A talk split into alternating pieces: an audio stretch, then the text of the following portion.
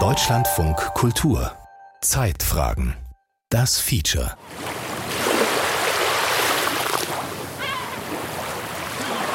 Wie das darüber klingt, ist klar. Das darunter ganz und gar nicht. Our ear is totally uh, tailored to hear above water.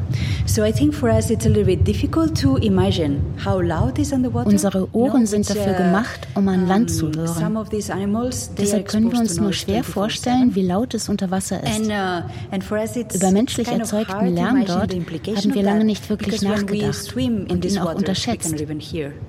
Einige Tiere unter Wasser sind ihm rund um die Uhr ausgesetzt. Über die letzten 100 Jahre haben die Aktivitäten, die wir unter Wasser ausüben, so stark zugenommen, dass es immer wichtiger wird, Auswirkungen dieser Belastung auf die Meeresorganismen zu quantifizieren. It's getting more important to also quantify the effects or the impact of this exposure into, into marine organisms. Wenn wir jetzt rausfahren, also wir sagen, wir wollten jetzt mal schauen, welche Einflüsse der Mensch auf das Meer hat und wir würden jetzt rausfahren, dann wäre es relativ einfach für uns, äh, Plastikmüll oder auch Chemikalien, Ölfilme so auf dem Meer zu sehen und könnten dann leicht sagen, ah, das ist hier ein menschengemachtes Problem, das hat hier nichts zu suchen.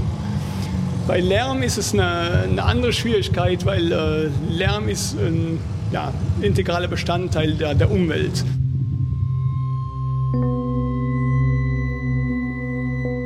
Es ist nicht die schweigende Welt, wie der Meeresforscher Jacques Cousteau sie nannte. Sie ist laut und sie verändert sich. Die marine Klangwelt lässt sich in drei Bereiche unterteilen. In die Geophonie, in Wind, Wellen, abbrechende Eisberge und unterseeische Turbulenzen, in die Biophonie, also die diversen Lautäußerungen der Tiere, und in die Anthropophonie, den menschlich erzeugten Schall. Also es ist ähm, noisy ähm, unter Wasser und der Schallpegel wächst oder daneben anhaut, auch der, der Zeitraum, in dem Unterwasserschall produziert wird. Der neue Sound der Ozeane, wie Menschen den Klang der Meere verändern. Ein Feature von Marco Pauli.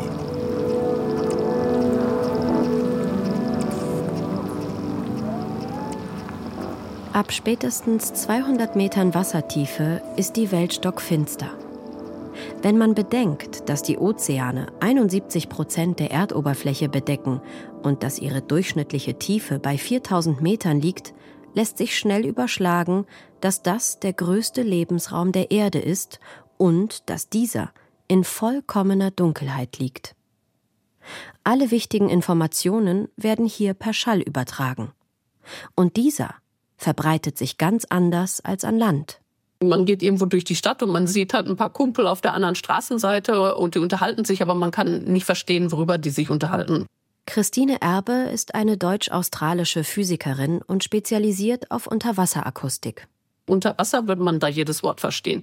Also Schall breitet sich unter Wasser extrem gut aus und extrem weit. Das heißt, mit Schiffen kann man halt teilweise über einige zehn, wenn nicht hunderte von Kilometern hören. In manchen Bedingungen kann man Laute auch über tausende von Kilometern hören unter Wasser. Zum Beispiel haben wir mit ähm, Hydrophonen, das sind halt wasserdichte Mikrofone, die wir eben unter Wasser installieren, haben wir das Eisschmelzen in der Antarktis untersucht und dann haben wir da ganz locker, also die, die Eisberge in der Antarktis uns angehört über sechs bis 8.000 Kilometer Entfernung. Das hört man dann praktisch über den ganzen Ozean hinweg. Auch Walgesänge sind laut und können tausende Kilometer weit durch die Ozeane reichen. Wie zum Beispiel der der Grönlandwale, von dem manche sagen, er erinnere an Free Jazz. So gut wie alle Lebewesen im Wasser kommunizieren mit Lauten. Auch Rifffische, die wie die Vögel im Wald einen gemeinsamen Chor in der Morgendämmerung bilden. Seit gut 100 Jahren ist die Anthropophonie Teil des Klangraums unter Wasser. Teilweise überlagert der menschlich verursachte Schall heute das akustische Geschehen. Er dringt bis in die hintersten Regionen der Ozeane und er nimmt zu. Und beeinflusst die Kommunikation, die Orientierung, die Partnersuche. In Büsum liegt das Institut für terrestrische und aquatische Wildtierforschung, kurz ITAW. Hier werden die menschlichen Einflüsse in den Ozeanen und deren Auswirkungen untersucht und mögliche Lösungen entwickelt. Seit sieben Jahren forscht hier Jeff Schnitzler. Der Wissenschaftler aus Belgien steht am offenen Fenster, schaut auf den vor der Tür liegenden Fischereihafen und identifiziert diverse typische menschengemachte Schallquellen. Ja, natürlich. Also äh, zum ersten schon mal die ganzen Schiffe, die Lärm erzeugen, also durch ihre Propeller und ihre Motoren, die halt ja, sehr viel Schall reinbringen. Dann haben wir hier auch äh, verschiedene Schiffe, die äh, mit einer äh, Miesmuschelsaatfarm, die hier vorne in dem Wattenmeer aufgebaut worden ist. Da wurden halt Pfähle in den Meeresboden einvibriert. Das hat natürlich auch Lärm erzeugt. Dann, äh, ja, wenn wir ein bisschen rausfahren würden, würden wir auch äh, Offshore-Windfarm-Stationen sehen. Die werden mit einem Art Pile-Driving-Verfahren äh, wie ein Nagel in Holz reingehämmert. Das macht auch enorm viel Lärm. Dann äh, ja, sehr viele menschliche Aktivitäten. So, es gibt die, die Ölplattform hier vor Büsum. Das hat natürlich auch einen Lärmeinfluss und die Liste ist lang. Also da kann man unendlich aufzählen. Ja.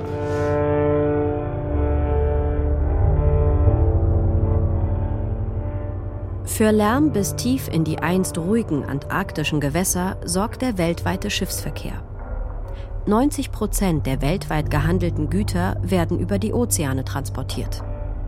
Auf Webseiten wie marinetraffic.com erhält man auf einer Live-Map einen Eindruck, wie zahlreich und weitreichend Schiffe jederzeit unterwegs sind. Christine Erbe ergänzt weitere Lärmquellen. Dazu kommt dann halt alles, was an Offshore-Industrien halt passiert, zum Beispiel Bohrung für Mineralien oder für Öl, für Gas, Bohrinseln, Bohrschiffe.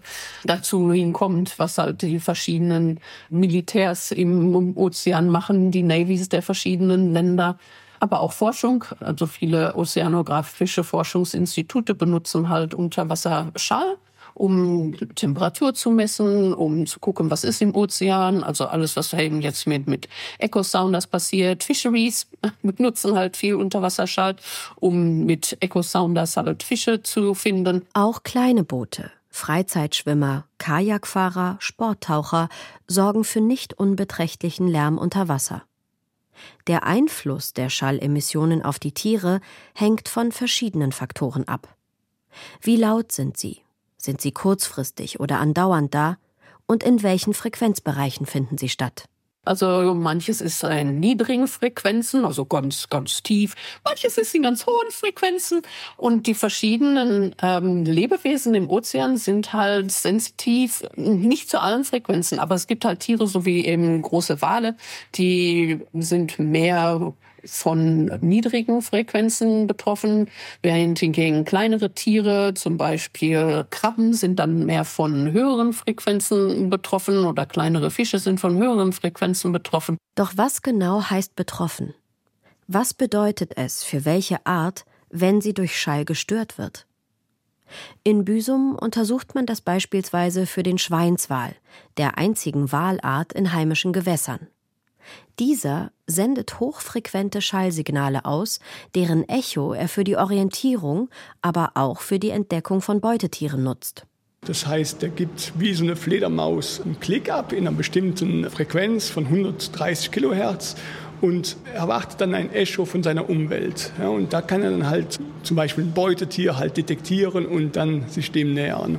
Die WissenschaftlerInnen aus Büsum haben die Tiere mit Telemetriegeräten besendet, um aus der Ferne alle möglichen Daten zu erfassen. Mit einer Kamera wurde das Jagdverhalten beobachtet. Also hier taucht jetzt unter und hier haben wir die Schallaufnahme im Spektrogramm, hier die Echo-Ortungsklicks, die kommen alle 100 Millisekunden.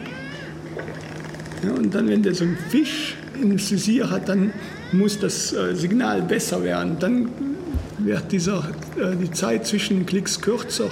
Dann kommt diese Bzzt, Bzzt. Der Schweinswal detektiert einen Fisch, schwimmt in dessen Richtung, intensiviert dann den akustischen Strahl und fängt den Fisch. Es geht Schlag auf Schlag. Das ganze Video dauert äh, eine Minute 18, glaube ich, 30 Fische gefressen. Ja, ist enorm. Ja. Und dann guckt man, welche ökologische Relevanz denn jetzt so ein vorbeifahrendes Schiff hat. Und da sieht man, dass die dann halt ihre Echo-Ortung komplett einstellen. Das teilweise über äh, 15 äh, Minuten oder so oder länger. Ja. Und wenn das einmal passiert, ist es vielleicht nicht schlimm. Wenn es zweimal passiert oder drei, vier, fünfmal pro Tag oder, oder noch viel mehr, dann hat es dann schon einen Effekt auf Fitness und auf die ja, Überlebenschance, auf die Chance, sich zu reproduzieren und generell äh, einen direkten ökologischen Einfluss auf das Tier. Doch Schweinswale und andere Tiere haben nicht nur mit dem durchgehenden Schiffslärm zu tun, sondern auch mit dem Bau von Offshore-Anlagen. Wenn der Pfahl für ein Windrad gut 2000 Tonnen schwer mit einem 1000 Tonnen schweren Hammer in den Boden gerammt wird, entsteht unter Wasser so großer Lärm, dass noch in 750 Metern Entfernung bis zu 200 Dezibel Lautheit erreicht werden. Auch weiter davon entfernt schwimmende Schweinswale können dabei ihre Orientierung verlieren oder eine Art Disco-Effekt davontragen ein temporärer Hörverlust in bestimmten Frequenzen. Die Wissenschaftler vom ITAW konnten feststellen, ab welchem Pegel das passiert. Und das war der grundlegende Richtwert, der jetzt den Schutzpegel für Offshore-Windfarmanlagen festgesetzt hat, 106 dB. Das heißt, wenn man jetzt so einen, Pfahl ins Meer einhämmern will, muss man sicherstellen, dass in einem Umkreis von 750 Meter dieser Richtwert von 160 dB nicht überschritten wird, weil sonst halt diese Hörschwellenverschiebung äh, stattfinden könnte. Und diese ist per deutschen Gesetz äh, als Verletzung anerkannt und somit verboten. Derzeit stehen in der Nordsee etwa 1500 Windräder. Bis 2045 sollen es zehnmal so viele werden. Um bei den RAM-Arbeiten die Lautheitsrichtwerte einhalten zu können und damit Schweinswale und andere Meerestiere vor zu großem Lärm zu schützen, werden Blasenschleier eingesetzt. Um den Pfahl wird am Meeresgrund ein Schlauch gelegt, in den mit hohem Druck Luft gepumpt wird. Diese entweicht dann durch feine Düsen am Schlauch und es entsteht ein aufsteigender Vorhang aus Luftbläschen, ein Blasenschleier. Dieser kann den Lärm tatsächlich sehr effektiv dämmen, wie die Wissenschaftler vom ITAW in einem Versuch zeigen. Das Ticken steht für das beständige Hämmern, um den Pfahl in den Boden zu rammen. Wenn die Luftblasen entstehen, wird es deutlich leiser. Das funktioniert allerdings nicht immer gleich gut, weiß Christine Erbe. Also in starken Strömungen, dann schwimmen die Blasen halt einfach weg und man kriegt gar nicht so einen richtigen Schleier. Das heißt, es kommt dann trotzdem noch darauf an, wo eben jetzt dann diese Windfarmen ähm, installiert werden sollen. Der Blasenschleier funktioniert praktisch nur in niedrigen Gewässern und in Gewässern, wo es keine starken Strömungen gibt. Es gäbe ohnehin auch leisere Methoden als das Rammen, um die Windräder zu installieren. Also man kann die verankern, die können halt schwimmen, äh, die müssen nicht unbedingt in den Boden gerammt werden. Und wenn es selbst wenn die im Boden auf dem Boden stehen müssen, muss man das nicht unbedingt durch durch Hammern, Hämmern machen, durch Rammen, sondern man kann es halt auch mit anderen Methoden machen, so wie zum Beispiel Bohren, was dann äh, weniger Schall produziert unter Wasser. Die erprobteste, günstigste und auch weiterhin gängigste Methode ist allerdings das Piledriving, das Rammen. Bei den Vergabeverfahren für neue Windparks ist bisher nicht genau festgelegt, mit welcher Methode die Pfähle installiert werden müssen. Ähnlich laut und einer Studie des Umweltbundesamtes nach bis zu 2000 Kilometer weit reichend sind die Schallsignale von Airguns, die abgefeuert werden, um den Meeresboden akustisch zu durchleuchten bei der Suche nach Öl- oder Gasvorkommen. Also wir haben Untersuchungen, Untersuchungen zeigen können, dass das über mehrere tausend Kilometer weit wahrnehmbar ist für die Tiere. Also das äh und auch Kommunikationsbereiche von zum Beispiel Blauwalen, die auch sehr tieffrequent kommunizieren, halt äh, ja, deutlich verringert. Die WissenschaftlerInnen aus Büsum konnten feststellen, dass die Wale bei solchen störenden Frequenzen in der Lage sind, ihre Vokalisierungen anzupassen. Die Stimmen werden höher, sie werden lauter. Der Lombard-Effekt, den auch Menschen nutzen, um bei der Unterhaltung in einer lauten Umgebung verständlich zu machen. Ob das bei Tieren auch inhaltlich so funktioniert wie bei Menschen, weiß man nicht. Wahrnehmung ist noch nicht verstehen und da sind wir noch in der Tierwelt noch meilenweit von einem kompletten Verständnis, wie das alles funktioniert. Unterwasserlärm kann jedoch die Wahrnehmung von Umgebungssignalen stören und auch die innerartliche Kommunikation. Die Gesänge der Wale etwa, die wichtig sind, um Nahrung oder Partner zu finden.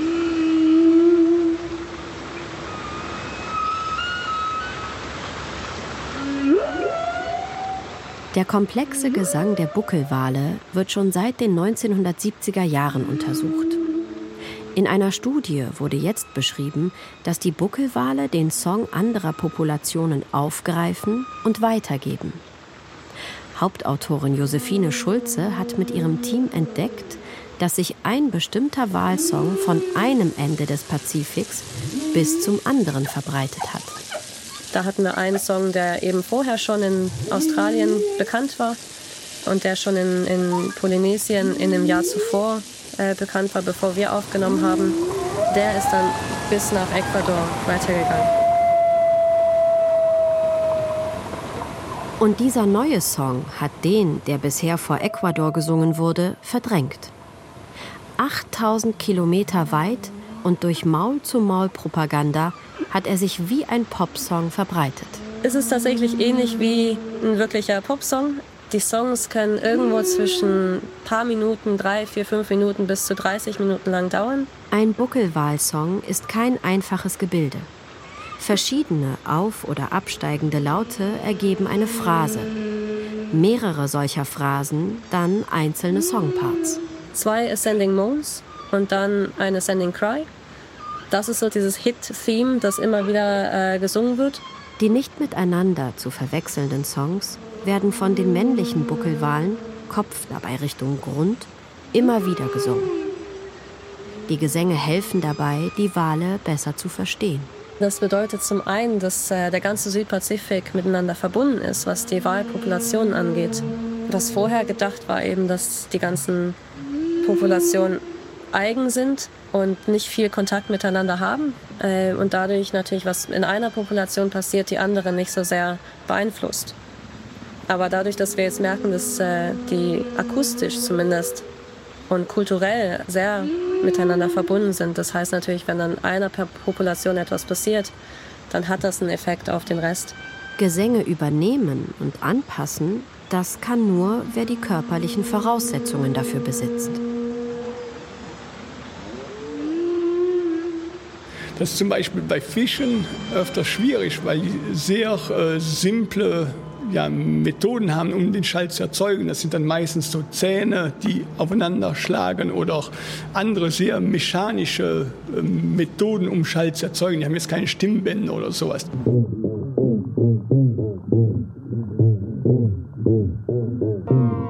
Sie haben keine Stimmen. Das könnte eine symbolhafte Aussage dafür sein, dass Fische und wirbellose Wassertiere unterrepräsentiert sind. Es gibt über zwei Millionen verschiedene Tierarten in den Ozeanen der Erde. Wenn aber zum Thema Unterwasserschall geforscht wird, dann geht es vornehmlich um Meeressäuger. Warum eigentlich? Die ebenfalls in Büsum forschende Biologin Maria Morell hat eine Erklärung dafür. So right now we are working on marine mammals because they uh, they are also um, Ich beschäftige mich mit Meeressäugern, weil sie Geräusche nutzen und die größten Raubtiere sind. Jede Maßnahme, die wir zu ihrem Schutz ergreifen, kommt auch uh, anderen Organismen in der Nahrungskette also zugute. Wir bezeichnen sie uh, als Schirmspezies, denn alles, was wir zu ihrem Schutz tun, wirkt sich auch auf die darunterliegenden Ebenen aus. Also, Wenn man den Lärm reduziert, uh, zum Beispiel durch Blasenschleier bei RAM-Arbeiten, kommen diese nicht nur Meeressäugern zugute, uh, sondern auch Fischen, Wirbellosen und Pflanzen. Also die gesamte Nahrungskette wird uh, davon profitieren.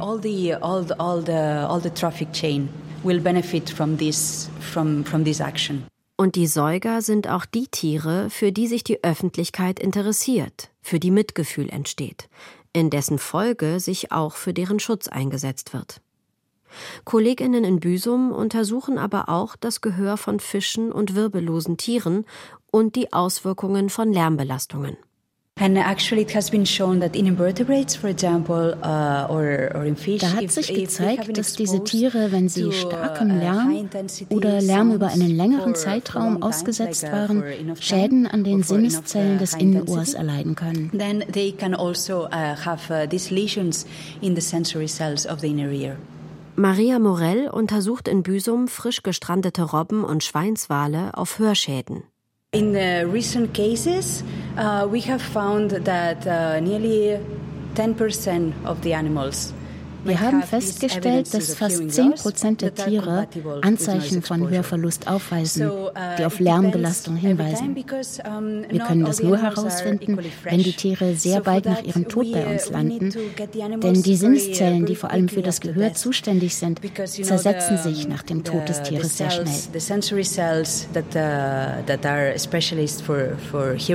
They decompose very fast after the death of the animal. Noch lässt sich nicht sagen, welche Schäden durch welchen Lärm verursacht worden sind. Doch daran wird im Team gearbeitet. So right now we are we are working in uh, building what it's called cochlear uh, frequency map. It's a map of the inner ear. Zurzeit arbeiten wir an der Erstellung einer sogenannten Cochlea-Frequenzkarte, einer Karte des Innenohrs. Im Innenohr ist jede Frequenz an einem anderen Ort kodiert. Die Idee ist dann, die wahrscheinlichste Quelle zu identifizieren, die diesen Schaden ausgelöst hat. Aber das ist eine noch laufende Arbeit. Die Mehrheit der Schallquellen unter Wasser hat aber eine große niederfrequente Komponente. Die meisten Anzeichen für Verletzungen haben wir auch bisher im unteren Frequenzbereich des Hörspektrums der Tiere gefunden. They have a very large low frequency component. So uh, the majority of the also evidence of lesions, we found them in the lower frequency of the hearing spectrum of those animals so far.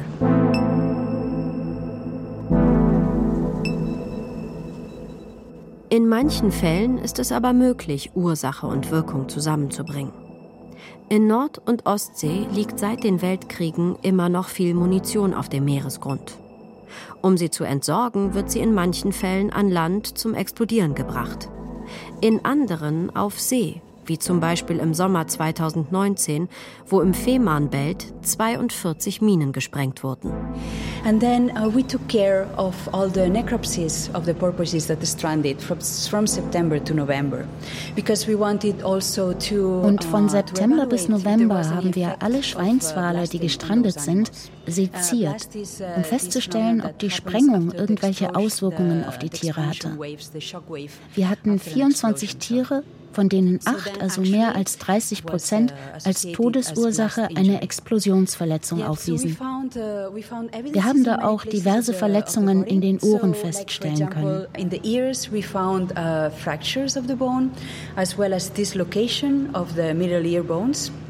Doch auch hier wird mittlerweile mit Blasenschleiern rund um die Mine gearbeitet, um den Lärm der Explosion einzudämmen. Längst nicht alle Spezies unter Wasser verfügen über Ohren. Manche entnehmen der Bewegung von Partikeln wichtige Informationen und spüren so RAM-Arbeiten oder den Ruf eines für sie gefährlichen Raubtieres. So when, uh, when looking at the effects of sound sources on those animals, then we also uh, need to need to account for particle motion. Wenn wir also die Auswirkungen von Schallquellen auf diese Tiere untersuchen, müssen wir auch die Partikelbewegung berücksichtigen. Partikel- und Schallwellen geraten auch durch die diversen geophonischen Elemente in Bewegung. Wellen und Winde sind unter Wasser lautstark zu hören, aber auch Strömungen und regelrechte Unterwasserstürme am Meeresgrund, die alles mit sich reißen. Hier mit Hydrophonen aufgezeichnet in Kanada.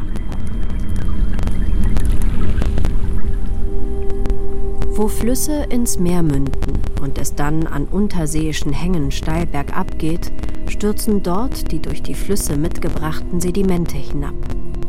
Schlammlawinen entstehen, Trübeströme genannt. Je steiler es unterseeisch ist, desto höher ihre Geschwindigkeit.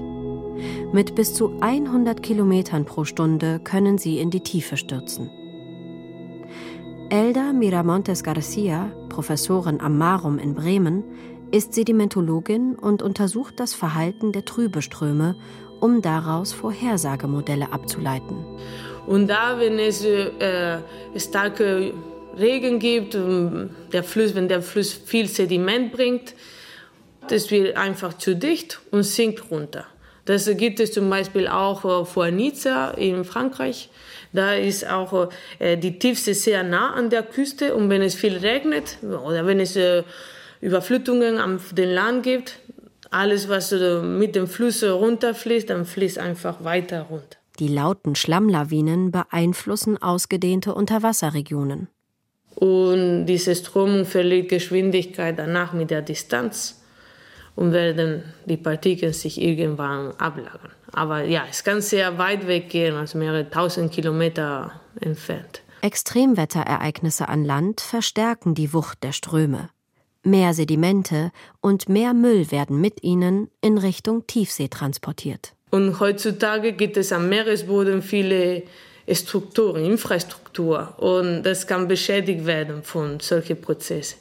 Das passiert äh, eigentlich relativ äh, häufig mit dem Kabel unter Wasser. Es gibt äh, recht viele Kabel, die überall am Meeresboden liegen.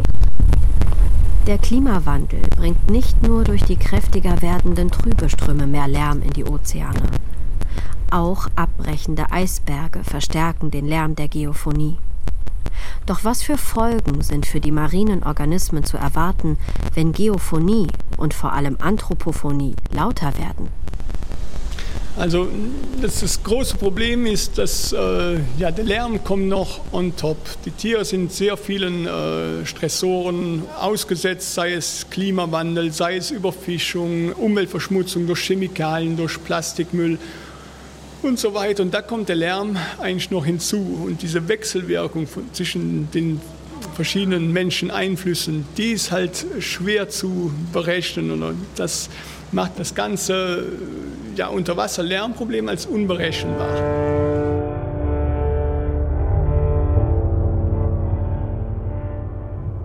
Das Problem des Unterwasserlärms gerate immer mehr ins Bewusstsein der Menschen, sagt Jeff Schnitzler.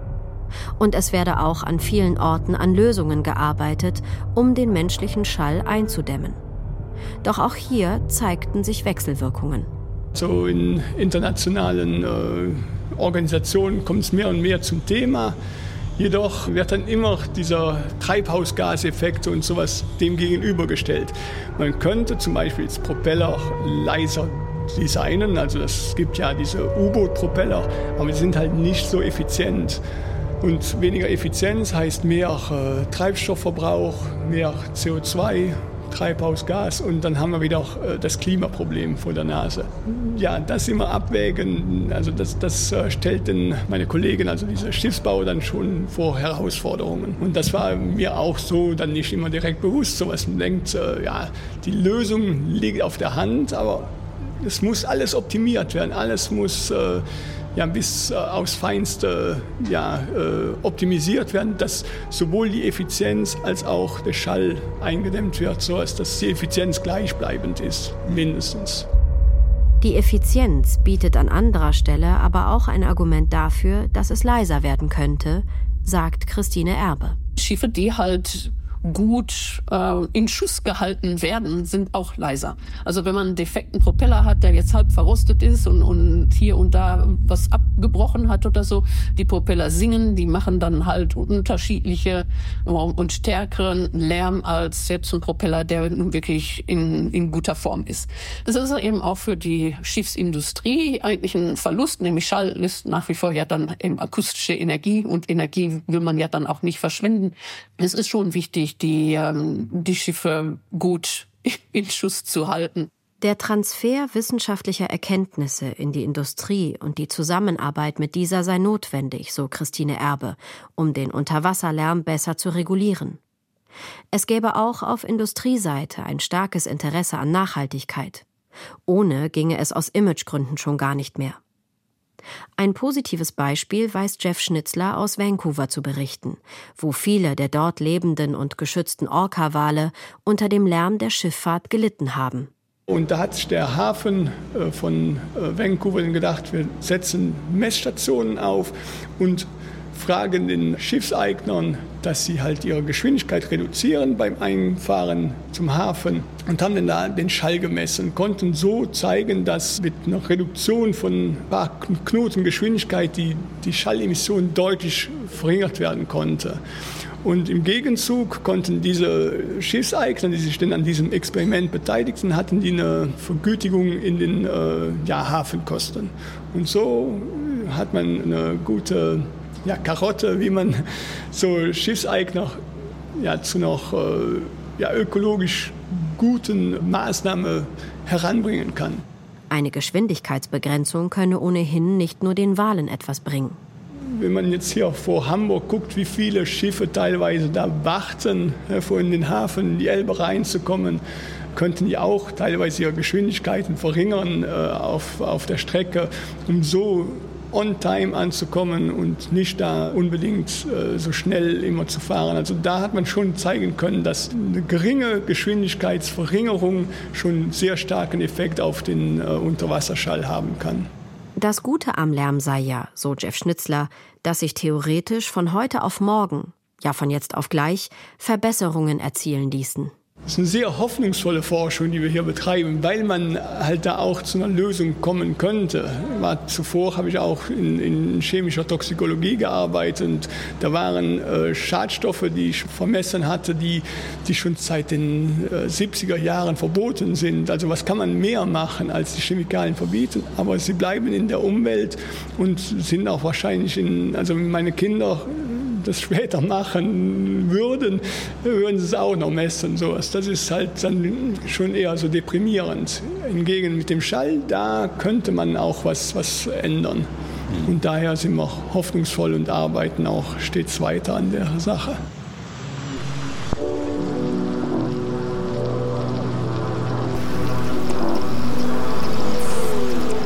Die Geräusche der Menschen wirken sich auf mehreren Ebenen auf Meerestiere aus. Auf ihr Verhalten, ihre Physiologie und manchmal auf ihr Überleben. Zur Gesundheit des Ozeans gehört es also, dass die Biophonie davon nicht übertönt wird.